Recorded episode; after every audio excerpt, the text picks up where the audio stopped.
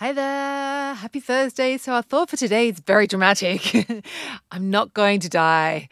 I'm not going to die. And it's funny, like, the like our brains do like to throw up a bit of drama in there. So I thought, let's have some intentional throw throw throw throw through in, intentionally dramatic thoughts in there. But yeah, this one like just it's very helpful when you've got an urge to like eat something and you're like, you know, you you say you you got an urge to start snacking when you're cooking, but it's going to be so much better if you wait and just enjoy your meal.